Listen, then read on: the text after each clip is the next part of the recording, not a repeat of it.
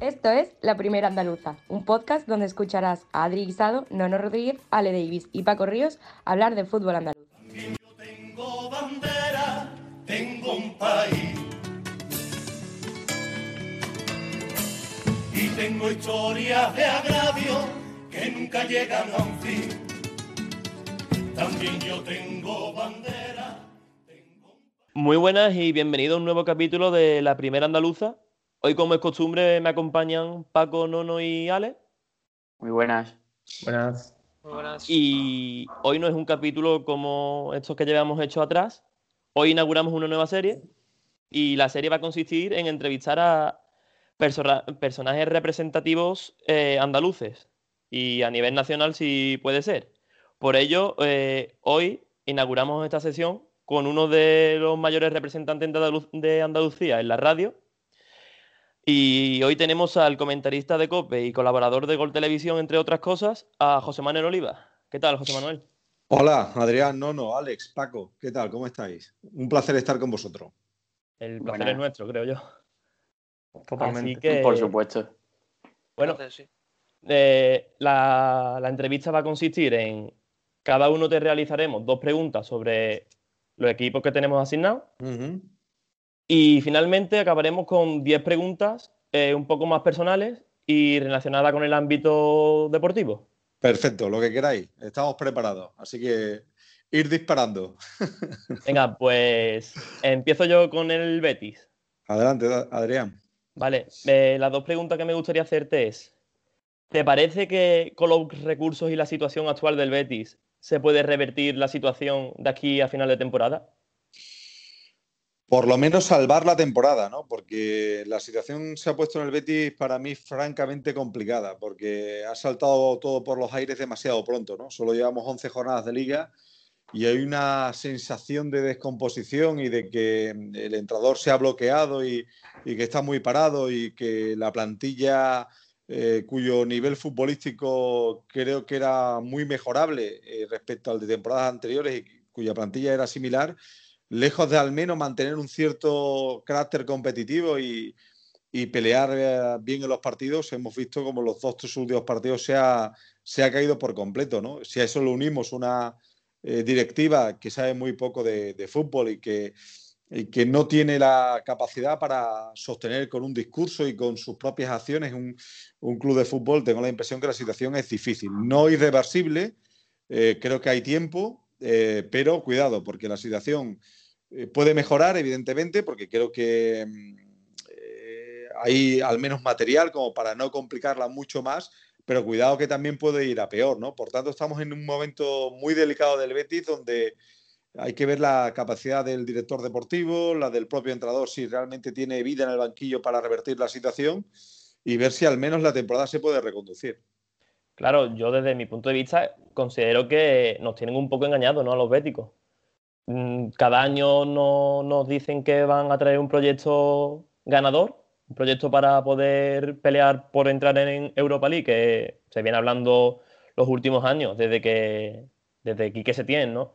Que el Betis va, va a ir mejorando poco a poco, que el proyecto va a ser un proyecto eh, de liderazgo y luego a mitad de temporada siempre se vienen abajo y pasa lo que pasa, como, vamos, no hemos llegado ni a mitad de temporada y ya estamos especulando con, con que el Betis eh, debe de salvar la temporada, no, no ese objetivo que nos plantean de poder pelear por Europa League, aunque Mm. aún queda mucha liga, no me quiero precipitar sí. tampoco mucho. Y la otra pregunta, que es un poco a raíz de lo que tú me has comentado sobre la directiva y tal, Sí. eh, ¿le parece que, bueno, qué le parece? ¿De dónde crees que vienen los actuales problemas del Betis? ¿Y quién consideras que tiene mayor parte de culpa? Yo apunto arriba, ¿no? Eh, yo apunto directamente al actual, al actual Consejo de Administración, ¿no? De tanto a Ángel Aro como a José Miguel López Ta- Catalán. Yo creo que eh, únicamente su proyecto ha tenido un, un atisbo de, de que, bueno, pudiera ser un proyecto importante, reconocible eh, únicamente de la mano de Lorenzo Serra Ferrer, ¿no? Es únicamente cómo funcionó, eh, cómo han funcionado, ¿no? Cuando se vieron muy apretados en una junta de accionistas trajeron a Serra, eh, estuvo dos años y el primer año le sirvió para reconvertir una plantilla que se revalorizó eh, con futbolistas importantes, que le dio para meterse en Europa League y el segundo año es verdad que, que las cosas no, no salieron, pero sin una caída absolutamente eh, una caída absoluta, ¿no? Eh, no como está ocurriendo esta temporada, ocurrió el año pasado con Rubi, ¿no? Ya sin Serra, sino que la segunda temporada hasta el mes de febrero, bueno, final de febrero, creo que fue un 28 de febrero, el Betis estaba jugando una semifinal de Copa del Rey ante el Valencia y andaba todavía en la liga vivo, ¿no? Digamos, ¿no? Es verdad que luego los últimos tres meses de competición fueron muy malos. Es decir, eh, Aro y Catalán sin Serra no, no son capaces de, de, hacer un proyecto en condiciones, ¿no? Todo es una huida hacia adelante. Eh, tú lo decías antes, Adrián, un año es Rubi, el año siguiente la apuesta es Pellegrini y un director deportivo nuevo, cuando no es López Catalán que se quiere poner a fichar. Y creo que evidentemente las acciones son suyas y el paquete accionarial lo tienen ellos, pero no estaría de más que dieran un paso a, a un lado, dado, a, dado que no son capaces de, de construir un proyecto en condiciones y competitivo yo creo que la directiva del Betis es un poco, ¿no? Que todos se quieren poner la insignia y la medallita de yo he hecho esto, yo he hecho lo otro, y no piensan en el club como institución, piensan más en los beneficios que pueden obtener ellos mismos. De hecho, eh, esta mañana creo que han salido sobre unas pintadas en, en, la, bueno, en el estadio, señalando a que la culpa era de la directiva y señalaban también a un partido político, como que estaba influyendo mucho en, en el club eh, eso ya deja, caer, deja ver un poco ¿no? que, que, el Betis le importa bien poco a, a estos señores. Ah, yo soy muy contrario siempre a este tipo de, de, pintadas, de creo que hay otras maneras de protestar, respetando a todo el mundo y demás. Creo que el camino es la Junta de Accionistas, ¿no? Eh, yo por eso a mí eh, he visto todo tipo de pintadas contra dirigentes, eh, las he visto de todos los colores, contra periodistas en su momento, en fin. A mí me parece que el camino para el aficionado del Betis, eh, ya digo que a mí este tipo de, de actos no me, no me gustan particularmente y creo que hay otra manera de protestar y de elevar la voz, que es el día de la Junta de Accionistas. Ese día el Bético se tiene que hacer escuchar. Es verdad que las acciones están en poder de Aro Catalán y del actual Consejo de Administración, pero eso no quita que el aficionado del Betis pueda ser crítico en esa junta de accionistas, ¿no? Y que el accionista que vaya o participe eh, de alguna manera en esa junta de accionistas eh, muestre su crítica hacia la actual manera de gobernar el club, ¿no? Yo creo que ese es el camino, ¿no? Y, y así se generó un poco la oposición en su momento a Lopera, ¿no? Eh, cuando Lopera tenía todas las opciones, había accionistas de, del Betis que iban a esas juntas y le decían a Lopera, oye, pues esto no está bien, el club tiene que cambiar y a raíz de ahí se, se inició un, un, proceso, digamos, de cambio, ¿no? Pues yo creo que evidentemente eh, Aro y Catalán no, no creo que se les pase por la cabeza ahora mismo salir, pero no estaría de más que escucharan a los béticos que no están eh, conforme con su manera de, de llevar la gestión de, del club, la gestión de, del Betis, ¿no? Pues ahí está la Junta de Accionistas para que además los, los que tienen un mayor paquete de acciones también muestren eh, su disconformidad con, con esta manera de, de llevar un club de fútbol eh, un poco concluir con eso, con que el Betis necesita cambios y no solo desde abajo, sino mm. yo creo que lo más importante es empezar a cambiar las cosas desde arriba. Desde arriba, sí. Uh -huh. Así que bueno, pues por mi parte yo creo que ya estaría. Muy bien, Adrián. Ya. Doy paso a mi compañero. Perfecto. Adelante, Buenas... compañero, como se suele decir en la radio. Se decía hace muchos años. Adelante, compañero. Pues ahora pasamos con, con el Granada, Voy a Muy hacer bien. un par de preguntillas también. Perfecto, Ale. Eh, y teniendo en cuenta la temporada pasada de Granada, acabando séptimo en Liga, ¿crees que ahora mismo el Granada tiene plantilla y también entrenador como para poder competir en las tres competiciones? Eh, Europa League, Liga y, Copa, obviamente. Es, difícil, eh, es difícil porque ahora mismo se están jugando todavía partidos de la primera fase de la Europa League, el Granada está compitiendo a un alto nivel, pero es verdad que cuando tienes que compaginar con liga es difícil. Eh, el Granada hasta ahora lo ha estado haciendo muy bien. Diego Martínez sabe cómo se las gasta el tener que, ir alternando partidos de, Europa y de liga y sobre todo la Europa League, que es una competición que desgasta mucho porque se juega en jueves, los viajes suelen ser largos y cuando te das cuenta estás aquí en sábado sin tiempo para preparar un partido y te llega otro partido de liga, ¿no? Por ejemplo, creo que ocurrió en el último partido de liga ante, ante el Celta llegar también la Copa del Rey. Eh, sí tengo la impresión que mm, Diego Martínez ha sido capaz de montar una plantilla con un buen número de efectivos, es decir, que los puede rotar. Tiene 16, 17, 18 jugadores que los puede rotar. Ahora bien, yo siempre mantengo la, teoría que eh, las temporadas hasta diciembre te eh, sirven para posicionarte, es decir, para ponerte en la parrilla de salida, eh, para situarte bien en las competiciones, pero que la tralla gorda, gorda, gorda llega a partir de los meses de enero, febrero. Enero, si veis el calendario, y lo será también para el Granada, no va a tener pausa si sigue, por ejemplo, la Copa del Rey. Eh, ya veremos qué, ocurre con la Europa League, pero clasificado pues, tendrá que llegar también el mes de febrero con partidos que serán tremendos y la liga además no, no para, ¿no? Eh, es difícil tener, eh, estar de lleno en las tres competiciones. Hablo de las tres, incluido vivo en la Copa del Rey.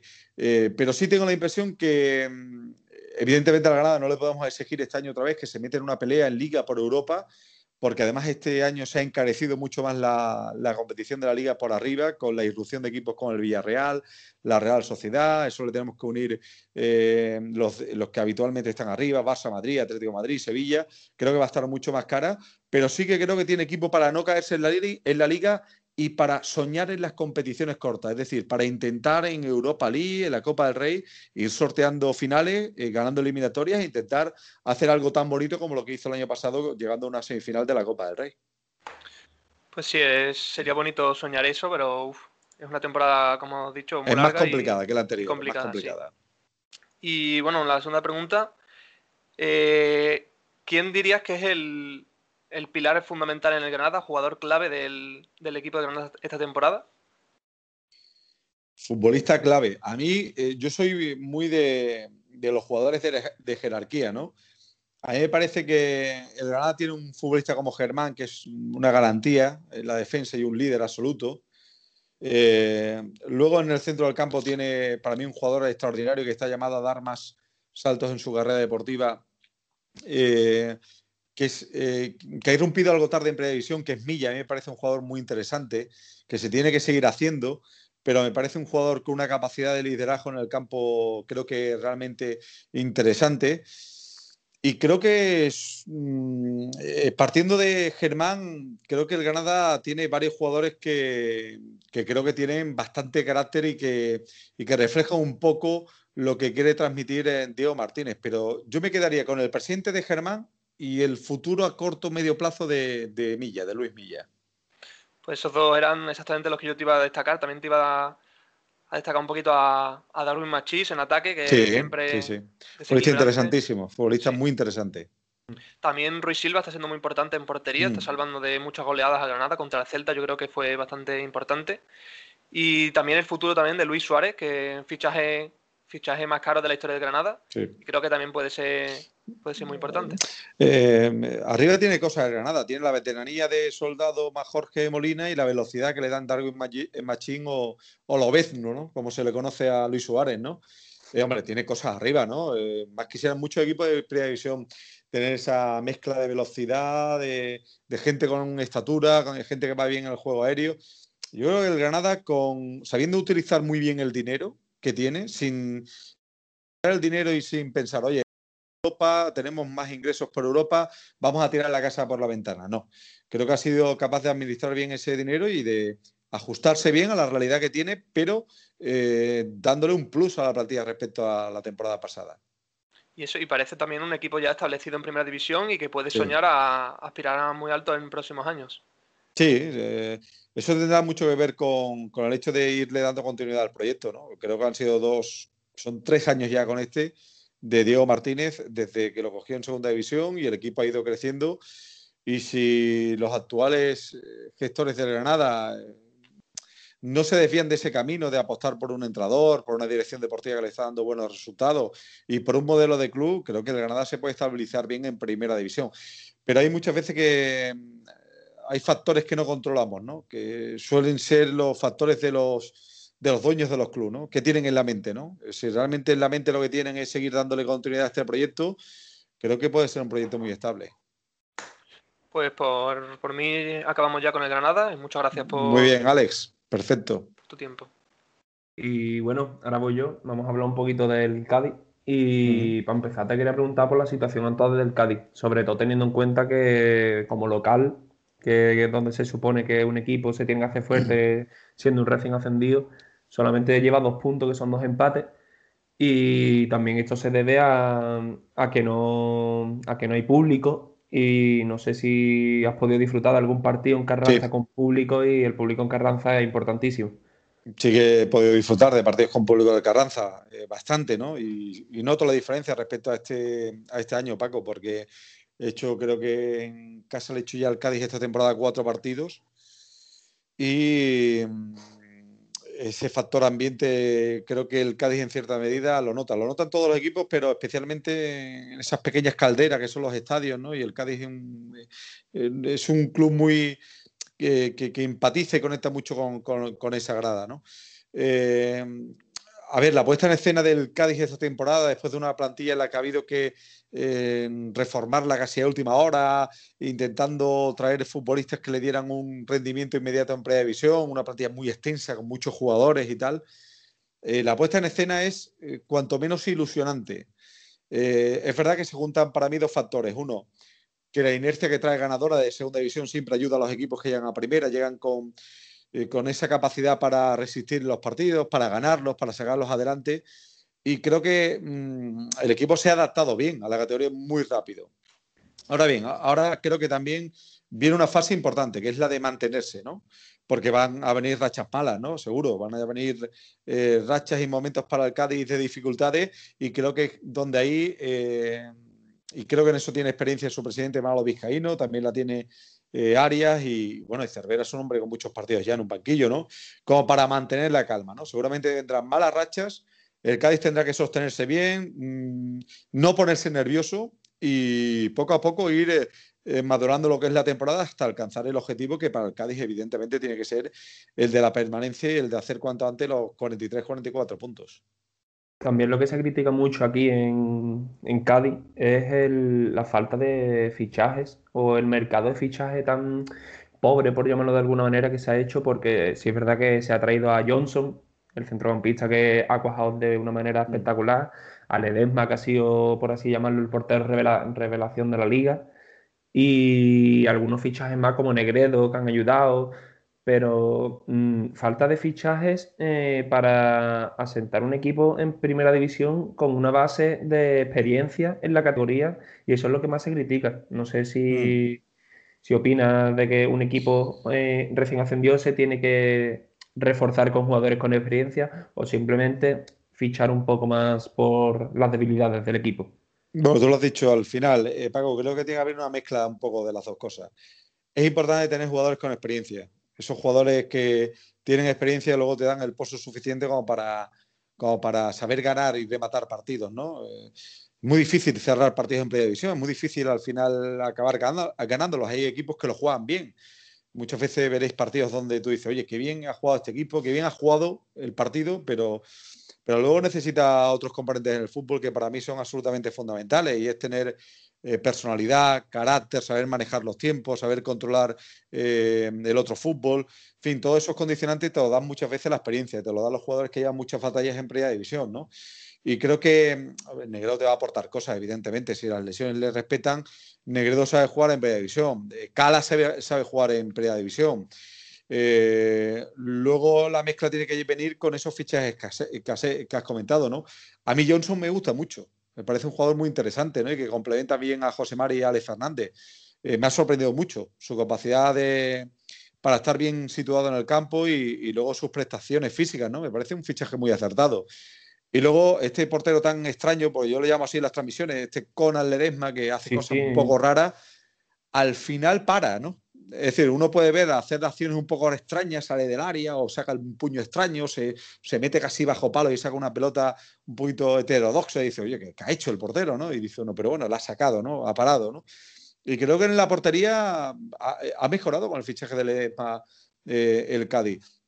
No estaría de más estar pendiente del mercado invernal, ¿no? Para ver si hay alguna pieza más que pueda complementar lo que uno tiene, porque yo comparto esa sensación que también tenéis en Cádiz de que mm, el equipo está hecho mm, eh, con, los elementos justos, sí, con pinzas, exacto, esa es la expresión, ¿no?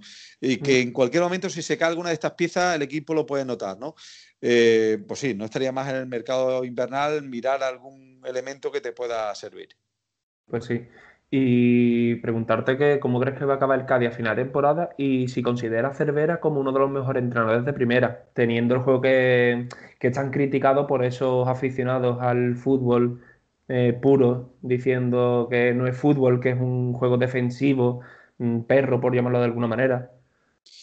Yo digo que el juego bonito y vistoso lo tienen que jugar los equipos que sepan y que tengan jugadores para eso siempre cabe el margen de duda. Oye, pues puede ser algo más valiente, puede sacar más el equipo. Mm, no sé, sí. Eh, yo le vi, creo que fue el partido, si no me corriges tú, Paco, creo que fue el día de Granada, que lo jugó muy arriba, lo jugó bien. El día de Sevilla también jugó muy arriba. A mí me sorprendió porque me tocó hacer salió, esos dos partidos. Salió la primera parte. Salió en la primera parte, efectivamente, muy arriba.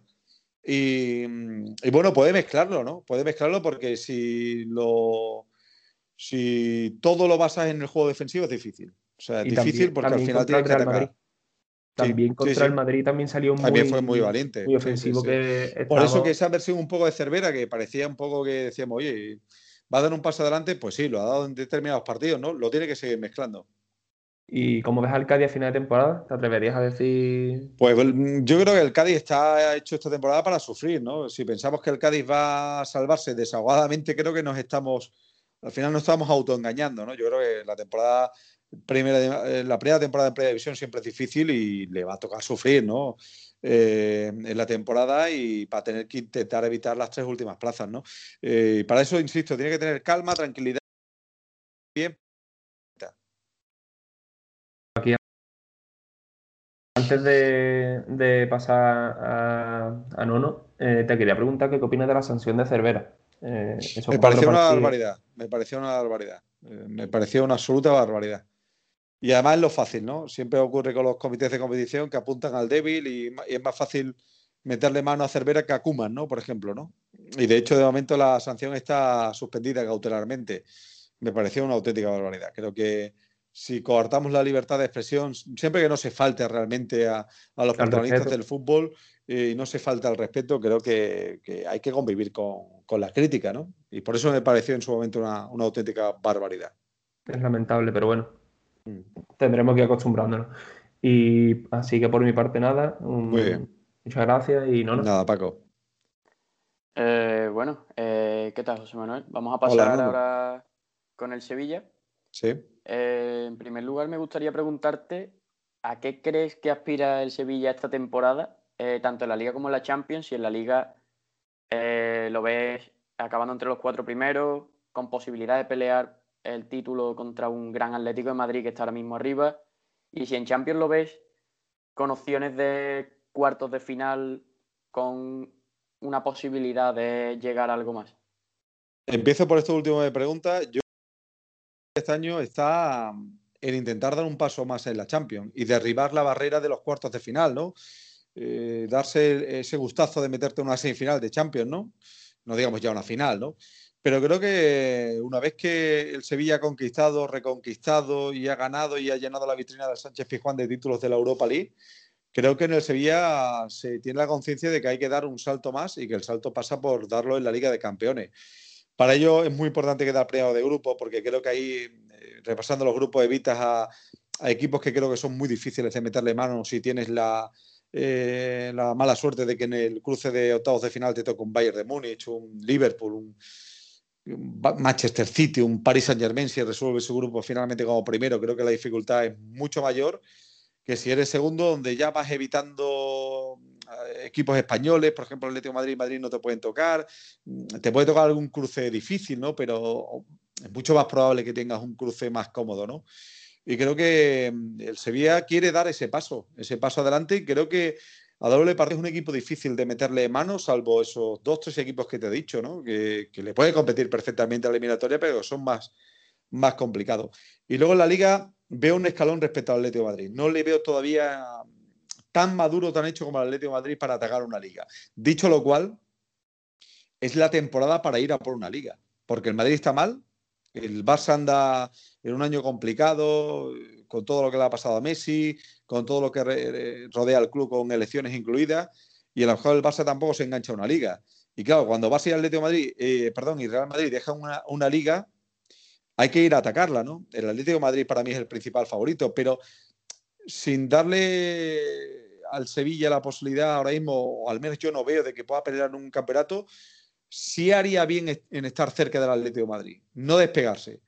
Y si no te despega, luego se puede abrir un panorama diferente en el mes de marzo y abril. Es que puedan intentar eh, asaltar un campeonato. Dicho lo cual, yo no lo acabo de ver, pero ah, el Sevilla tiene que estar preparado, al menos en esa. Eh, dejar la puerta abierta a esa posibilidad.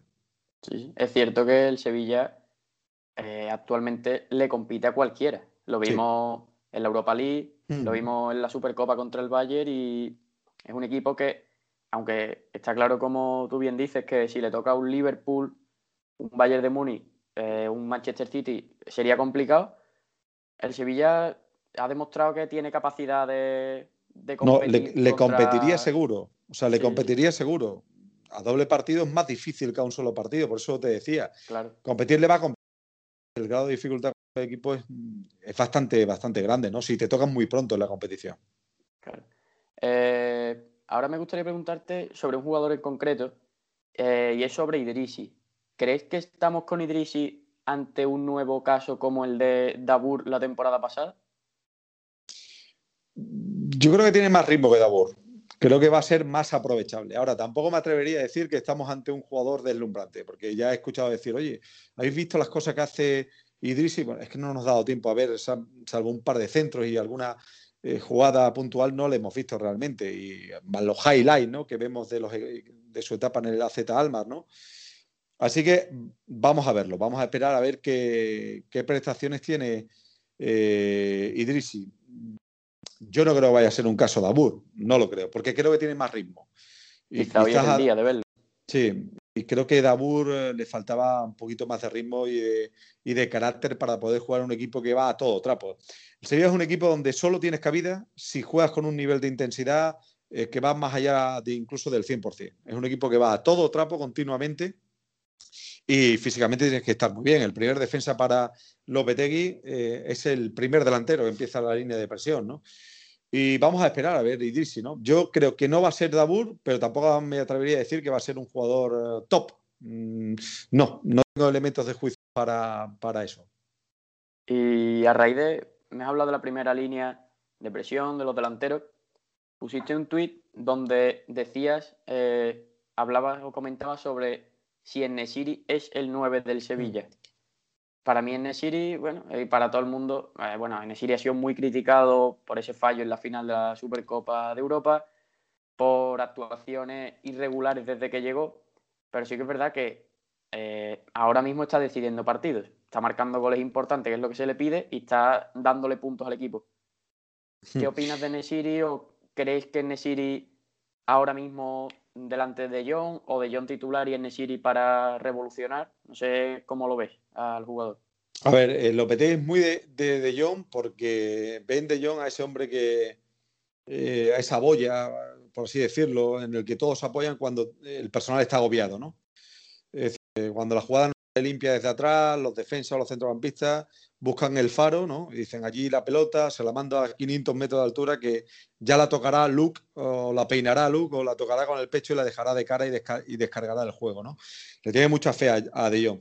Pero es que creo que en puede alternar perfectamente el jugar como segundo delantero partiendo de una banda o, hacerlo directamente como, como eh, hombre más adelantado. Eh, yo no soy de Nesiri. O sea, yo debo reconocer que yo no es un jugador que me enamore lo más mínimo porque me parece un jugador eh, técnicamente muy limitado y que cuando tiene que tocar el balón con tiempo para pensar, eh, muchas veces hasta se descoordina, ¿no? Sí, sí, sí. Lo que le veo a, a Dicho lo cual, desde ese famoso error que tú has comentado, ¿no? ¿no? De la final de la Supercopa de Europa en Budapest, he visto en él una evolución.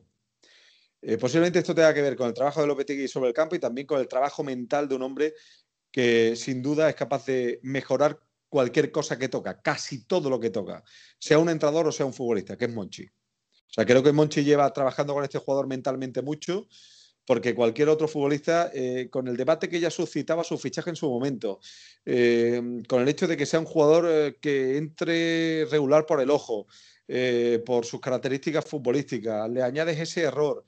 Creo que Monchi está, creo que darle mucha culpa de que está recuperando un delantero que ahora mismo creo que, que, abre una nueva pregunta, que es la que te referías en el tuit que puse hace unos días.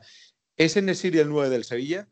Pues dejemos esa puerta abierta a que pueda ser un futbolista que haga mm, goles. De momento lleva seis. Eh, ayer haciendo comparativas de goleadores, ¿no? Eh, preparando el partido Sevilla-Chelsea veía Timo Werner, siete goles en lo que va de temporada entre Champions y Premier. Seis en Nesiri. Evidentemente, Timo Werner, eh, a mí me dan a elegir en un par de honones que elijamos futbolistas y elijo antes a Werner que a, que Nesiri. Pero oye, lleva seis goles, ¿no? Y creo que está, está aprendiendo a moverse en el área y hacer algo que creo que le pueda ayudar. En Nesiri creo que puede ser un buen goleador si da pocos toques al balón. Es delantero de rematar a la primera. Y hay muchos delanteros que haciéndolo así han metido un chorro de goles. Él si tiene mucho tiempo para amasar la jugada, para pensar, creo que le llegan las dificultades. Pero si aparece con, rápidamente con un toque, se sitúa bien en el área, eh, puede ser un delantero que haga muchos goles para el Sevilla.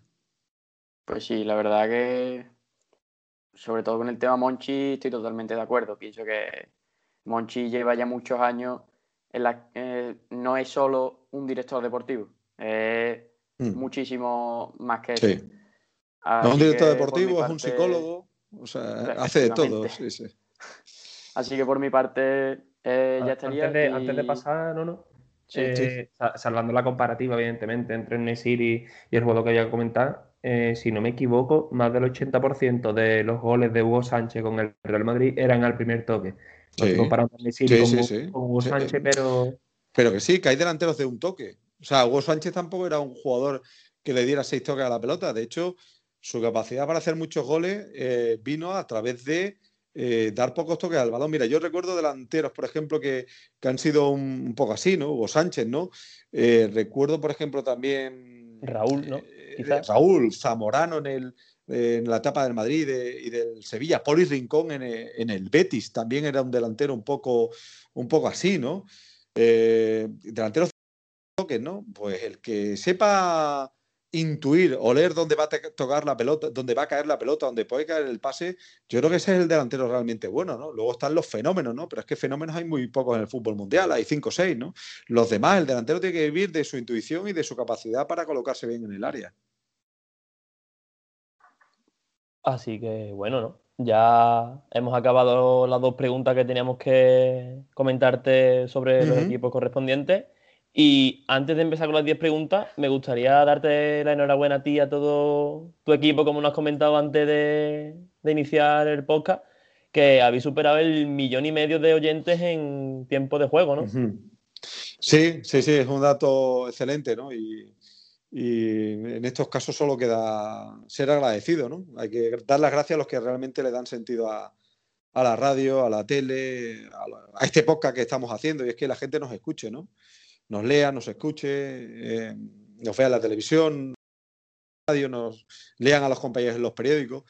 Creo que eso es gracias siempre a los oyentes, a los telespectadores, a los lectores, ¿no? Esa es la razón de ser, ¿no? Y eso es lo único que hace este dato tan, eh, tan espectacular que hemos dado en el último EGM, es tener mayor responsabilidad y saber que hay mucha gente cada fin de semana y cada día en la radio deportiva española escuchando las distintas emisoras, sea la COPE, la SER, Onda Cero, eh, Radio Nacional, las radios autonómicas, en fin. Creo que ah, eso significa que el periodismo deportivo goza de buena salud. Hay mucha gente escuchando la radio, hay mucha gente viendo la tele, eh, consumiendo periódicos y eso siempre es una buena noticia para los que nos dedicamos a, a esto, a, en este caso a nosotros en la COPE y a vosotros también. Así que bueno, pues no queda más que decir que la enhorabuena y damos paso a las 10 preguntas. Eh, empezaba, Vamos a ello. Empezaba mi compañero Ale. Así que, sí, ya mismo está Lama aquí preguntando en el golazo, niño, vete conectando, niño. Vete conectando que hay que grabar, niño. Hay que grabar una cosita. Venga, vamos, vamos, Lama. vamos, Adri. Pues empezamos con las 10 preguntitas rápidas. Yo te voy a hacer dos. Perfecto. Eh, ¿Me podrías dar tres adjetivos que te definan como, como persona o como periodista deportivo? Tres adjetivos rápidos que se te vengan. Tres adjetivos rápidos. Pues intento ser una persona que informe, que entretenga y que la gente sea feliz cuando escucha una transmisión o escucha una información. O sea, eh, sobre todo intento ser eh, lo más objetivo posible dentro de que esa objetividad 100% no existe, transmitir e irradiar eh, siempre entretenimiento y luego intentar ser riguroso en la información. O sea, yo te diría que son los pilares básicos, ¿no? Entretener, informar bien y, y luego que la gente sea feliz poniendo la radio. Vale. Y también, ¿cómo fueron tus inicios en el periodismo deportivo? ¿Cómo, cómo fue ese al empezar en tu, en tu carrera? Pues tenían menos años que vosotros, seguro. Mira, tenía 16 años y la emisora local de mi pueblo, del Viso de Alcor en Sevilla, me quedaba al lado de casa. Y como yo desde pequeño era un enfermito de, de la radio y de querer hacer cosas, un día llegué allí y dije, oye, ¿me dejáis ya hablar en la radio? Y dice, espérate, hijo, que tienes 16 años, empieza, empieza a escribirte las cosas y efectivamente empecé a ir a la radio y empezaron a escucharme y a decirme, venga, habla en la radio, hoy un minuto, mañana 10, mañana 15. Hemos pensado que puedes hacer ya un programa de media hora, perfecto. Hemos pensado incluso puedes hacer una hora, perfecto. Y así fui creciendo, una emisora pequeña pero grande porque fue realmente la academia que a mí me enseñó y la universidad verdadera que a mí me enseñó más allá de los estudios eh, universitarios de, periodismo los que a mí me, ayudaron a seguir creciendo en el periodismo. Ahí crecí, luego pasé 10 eh, años en la SER eh, maravillosos y ahora hemos cumplido también 10 años también extraordinarios, apasionantes, de una etapa que espero que dure mucho tiempo aquí en la cadena COPE también. Perfecto, pues pasamos al siguiente. ¿Voy yo? No, va Paco, ¿no? Paco. Voy yo. Eh, ¿cuál es tu referencia periodística? ¿O cuál ha sido? Pues mi referencia periodística eh, la tengo en mi casa ahora mismo. O sea, yo mm, crecí escuchando a Paco González, a Lama, a Pepe Domingo Castaño, y soñaba un día con, oye, ¿me darán un día paso estos, estos bichos de la comunicación? ¿Tendré ese privilegio de formar parte de un equipo de este tipo? Lo pensaba, me ilusionaba, y luego también mi otro yo decía, que eso es muy complicado, joder. Es que eso es muy difícil. Eh. Bueno, pues desde muy pequeño me preparé para si un día llegaba esa oportunidad, aprovecharla, ¿no? Y gracias a Dios tuve esa oportunidad y hoy día estoy con la gente que son que han sido mis, ídolos de pequeño, ¿no? Con los que he crecido haciendo radio y de los que he aprendido muchísimo, lógicamente. ¿Y cuál ha sido la entrevista más importante que has realizado? Ya sea un jugador o una persona relacionada con el fútbol. Eh, mira, he tenido la suerte, gracias a Dios, de entrevistar a mucha gente. Eh, no sé, desde futbolistas, entrenadores.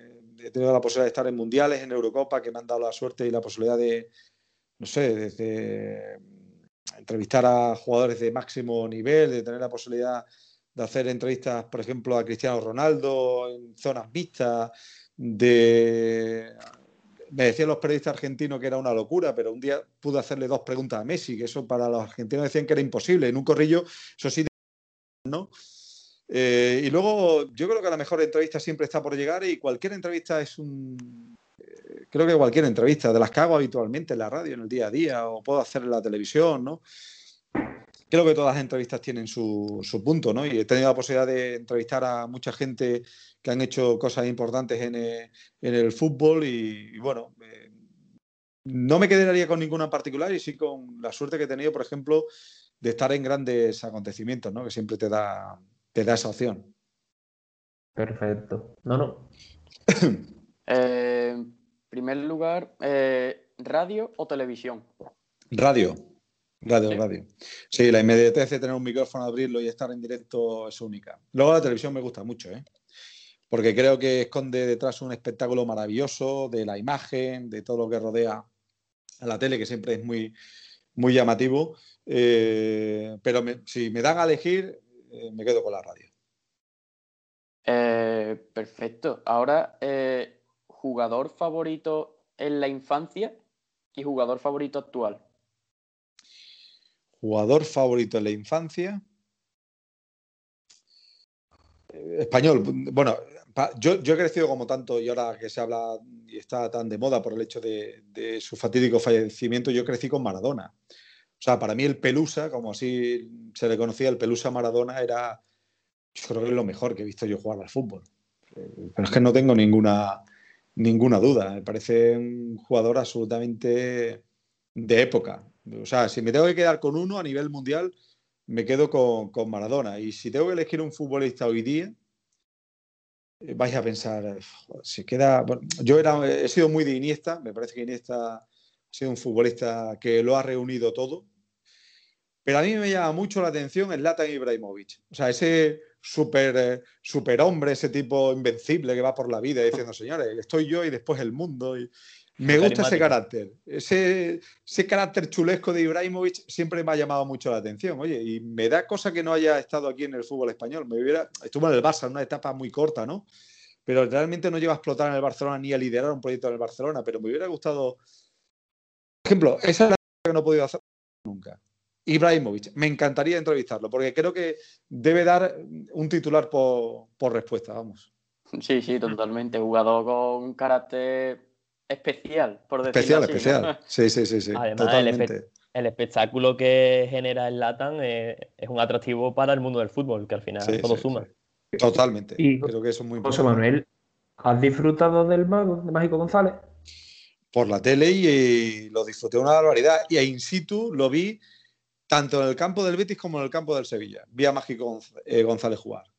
Eso era una maravilla. Lo que pasa es que se quedaba dormido una hora antes del partido en el, vestuario, como cuentan los cronistas de la época. Y me contaba, por ejemplo, el malogrado y, querido que siempre llevaré en mi corazón, Teo Vargas, ¿no? Sí, sí, pero bueno, era un genio, ¿no? O sea, Mágico González, hay quien mantiene que Mágico era hasta mejor que Maradona, ¿no? Que hacía cosas hasta más espectaculares, ¿no? El bueno, Maradona lo dijo. Sí, sí, sí. Bueno, es que Mágico era un genio. Era un genio. Lo que pasa es que le gustaban unas palmitas más que, que, a cualquiera, ¿no? O sea, le gustaba mucho una palmita y claro, eso le confundía. La, noche le confundía con Madinio. Y bueno, eh, por mi parte, lo... sí. viendo cómo están ahora mismo, tenemos cuatro equipos andaluces en primera división. Eh, Almería, sobre todo, y también Málaga apretando por abajo para intentar volver a la primera. ¿Ves o crees que el fútbol andaluz está creciendo o está cogiendo un sitio importante en España, quizá un sitio que se merece?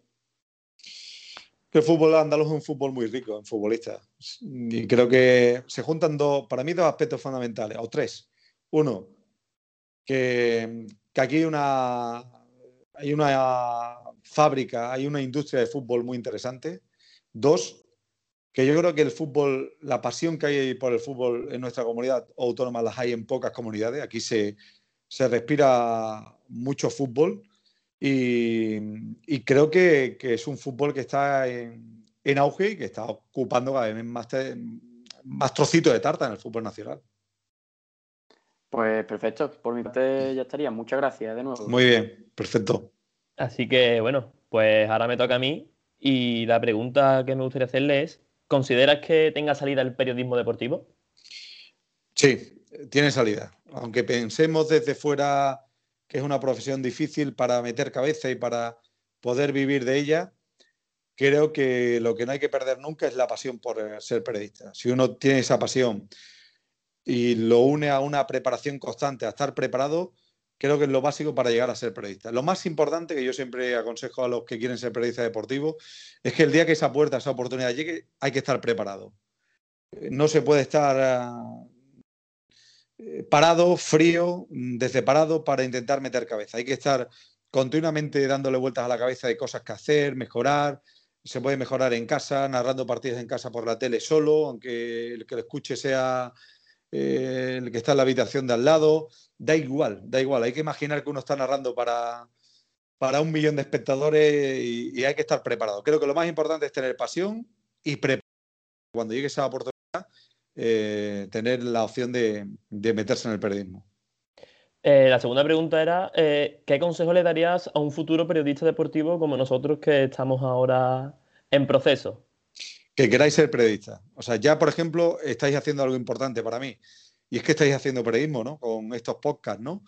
Creo que eso es un paso interesante. Pues así se empieza a construir un periodista, a base de hacer cosas como esta que significa el poner este, este, aparato en marcha, personas a esta hora de la mañana para hacer un podcast de, radio, pues tener creatividad ¿no? y estar continuamente pensando en hacer cosas y, intentando abrirse camino en, el periodismo. Creo que lo más importante, estar, hacer cosas, estar preparado, moverse, estar en la rueda y, esperar que, esa oportunidad que seguro que os surgirá a lo largo de vuestra vida, si realmente estáis apasionados con el periodismo, cuando llegue, que tengáis la posibilidad de ser periodista. Yo siempre le digo a la gente lo mismo. Eh, no, no debéis desfallecer para ser periodista. Sé que habrá días en los que penséis, es imposible, voy a buscar otra salida laboral, no lo veo, no me veo en el periodismo deportivo, está todo muy mal, eh, mm, todas las puertas están cerradas, no, no, hay que perseverar y si se persevera en el intento seguro que se logra el ser periodista deportivo. Mm, me quedan las dos últimas preguntas. Eh, una es, ¿consideras que para llegar a ser un buen periodista necesitas realizar un máster de periodismo deportivo? ¿O con la experiencia? Sí, nunca está de más. Yo creo que nunca está de más la formación. Los másteres de periodismo, sé que hay buenos másteres de periodismo, por ejemplo, sé que en la Copa hay un buen máster de periodismo porque muchos chavales que salen del máster y muchos hoy día son compañeros míos y que han pasado por el máster, pero no solo hablo del máster de COPE, ¿eh? sé que hay muchos másteres más que se imparten en nuestro país que son muy, muy prácticos, ¿no? Para seguir en esa formación y, y creo que toda formación que se realice creo que siempre ayuda. Vale, y la última pregunta es un poco de opinión.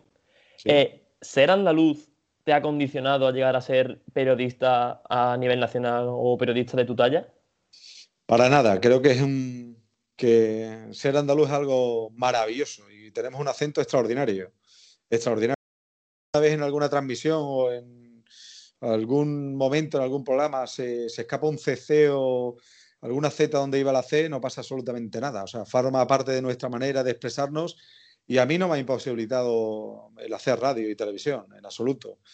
Creo que debemos de cuidar nuestro léxico, debemos eh, sobre todo expresarnos con, riqueza, tener un buen vocabulario y creo que eso es la base. Luego que tengamos más acento o menos andaluz, eso creo que no hay que... No creo que deba ser ningún tipo de impedimento para desarrollar nuestra profesión. A mí no me, me ha servido de obstáculo alguno. por lo que cuentas, eh, no tiene ninguna experiencia relacionada con que le hayan llamado la atención o cualquier otra cosa.